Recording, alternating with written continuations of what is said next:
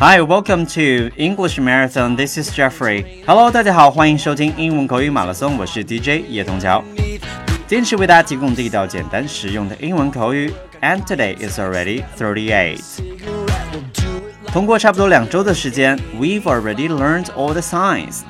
今天呢，有一个特殊的话题，只是要来分享一下啊，十二星座的朋友都最讨厌什么？换一句话讲，也就是你做什么事情会 piss them off，OK，、okay? 会把他们惹毛了。So next time you will learn how to get along with all these signs。通过这个环节之后，相信大家就会更清楚的知道应该怎么和十二星座的朋友相处了。By the way，同时也提到呢，因为有在群里有朋友跟我反映说，Jeffrey，啊、uh,，I'm a for example I'm a Virgo，but I I'm nothing like you said。 我我是 Virgo，但是呢，跟你说的不太一样。I just want to share that signs are only one element to judge a person's personality. OK，那星座呢，只是判定人性格啊，或者是特点的一一方面而已呢。通过这个，希望大家对英文的内容呢，其实有更多的一个普及或者学习。Let's look at the first one. 那我们来看一下第一个，Aries。Do you still remember what Aries is？还记得 Aries 什么？对了，白羊座。Aries is the most impatient sign of all, actually。那白羊其实是所有星座里边最不耐心的啊。So naturally, what irritates you is waiting. OK。那所以呢，想把白羊惹毛，那就让他们等吧，干什么都让他们等，他们一定会非常生气发飙的。And as for our Taurus，那对于我们的金牛 Taurus 来说呢，because Taurus they believe in measuring twice and cutting once. What does it mean? 金牛通常都是这样啊，他们就是会 measuring twice and cutting once，就是说他们会 thinking before acts，在做事之前呢，都会通常有很缜密的一个思考。So what drives you crazy more than anything then is haste. But unexpected change is close second. In fact, unlike most of us, you're not particularly fond of surprises, even if they're pleasant ones. 那金牛座的朋友呢，其实啊不太喜欢什么样，不太喜欢这个惊喜了，哪怕这个惊喜是怎么样好的惊喜啊，他们也不太喜欢。So that's hard to understand. And as for number three, Gemini. Gemini, Gemini, Gemini，一看到 Gemini 我就想到了那个哪吒。Why is that? Because the guy with the wings on his head and his feet. 为什么？因为 Gemini 的朋友呢，这个头上和脚上好像都长了翅膀一样。So understandably, nothing makes you crazier than someone who just won't cut to the chase when they're telling a story or refuses to take a shortcut when they know they're running late. 双子座的朋友应该最受不了的就是这个人，他怎么样？喜欢兜圈子，不能够做到开门见山。开门见山这个短语叫做 cut to the chase. Cut to the chase. OK。 所以，因为我身边没有双子座的朋友，我不知道在听节目的啊，双子座朋友，你们觉得这一点对吗？最忍受不了的就是别人啰啰嗦嗦，不能够怎么样，开门见山的说重点。Anyway, next one is Cancer 大螃蟹。那大螃蟹的特点我们都知道了，怎么样？需要有 safety, security and home loving，要有安全感、有家的感觉。所以，因此呢，Cancer。他们最喜欢做的事情就是 spending an evening at your place, surrounded by loved ones, snuggled up under a quilt。那巨蟹可能最喜欢做的就是待在家里，被自己所爱的人给包围着，然后呢，蜷缩在被子里。So what make them nuts？什么会让他们发疯呢？Being dragged out by a well-meaning friend who's decided that you need more socializing。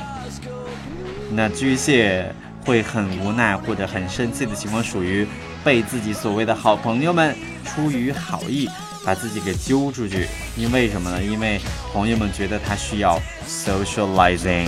不知道大家还记不记得 socializing 这个词，在很早以前就给大家分享过啊，表示社交。And as for our King of Animals，那对于我们的这个 King of Animals。狮子座 Leo， Actually, Leo can turn any place into a stage. Leo 的特点就是任何地方，他们都可以把它变成自己的舞台。For example, from an actual podium to a bar to the front of the classroom. What makes them crazy is one thing someone who tries to steal your applause. What is steal their applause? 表示抢风头的意思。 And as for next one is Virgo, right? Virgo 处女座，处女座特点呢就是 cleanliness, order，干净整洁。That's what you need to function at your best. 无论是他们的 personal surroundings, their workplace, and their daily schedule. So what drives them crazy more than anything else is filthy, unsanitary, or disorganized conditions, as well as people who exhibit those qualities. And next one we have Libra. Libra 听起来天秤座嘛，那他们需要把持的就是一种 balance 平衡。那这种平衡呢，指的是 they can't stand more than anything else is seeing lopsided prejudiced, unfair, or discriminatory conditions。他们所受不了的就是 怎么样不公平啊，或者歧视。所以天平，你看还是非常怎么样？我觉得正义的一个星座啊。And as for our Sagittarius, Sagittarius normally for boys they're playboys, but for girls I don't know. But all of them love to learn, travel, and have fun with interesting others. 那射手座，但是大家啊，无论男女呢，都会有一个共同的这个特点，就是他们喜欢跟有意思的人待在一起，对不对？What they can't stand or absolutely cannot and will not tolerate, no matter what, is boredom. OK，所以无论什么情况下啊，他们绝对容忍不了的就是无聊啦，就是不能让射手座感到无聊。Otherwise, I don't know. they will be pissed off. 他们就会很生气。And as for our workaholic or like most hardworking one, Capricorn 最努力工作的 Capricorn 呢？那大家会想，都这么努力工作，会有什么受不了的呢？他们所受不了的也是跟他们的 work 是联系在一起的。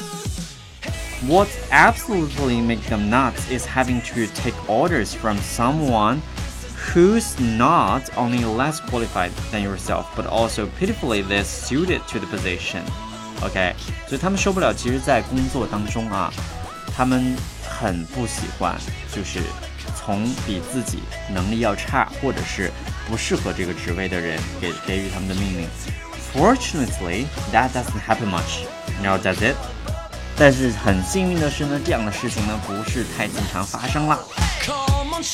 最难念的 Aquarius, the worst thing then, the very worst thing of all in your eyes is being pressed into a mold, being told what to do, having to obey, and being forced to act like everyone else. 水瓶座最受不了的就是按照别人的指令，每个人都是怎么样一样一个模子出来的，很受不了这一点。其实 me too。And last one is pieces. Pieces Pisces 一提到 Pisces，我就得说那指的是 emotions，OK、okay, 情绪，maybe even more than sentimental cancer。那双鱼座的朋友呢，甚至会比 Cancer 这个星座大螃蟹座会更情绪化一些。What makes you most irritated is when someone tells you you're being overly emotional。所以，如果你一旦要说双鱼，特别情绪的话，他们就该受不了了，就会发飙了。I want you guys to tell me what irritates me, okay? So I am a Scorpio，我是天蝎座，但是呢，Jeffrey 在今天的内容当中没有讲到 what will piss me off, okay? I hope you can tell me what will piss me off, alright? Thank you guys for listening. That's all for our horoscope, and I will see you tomorrow. Bye bye.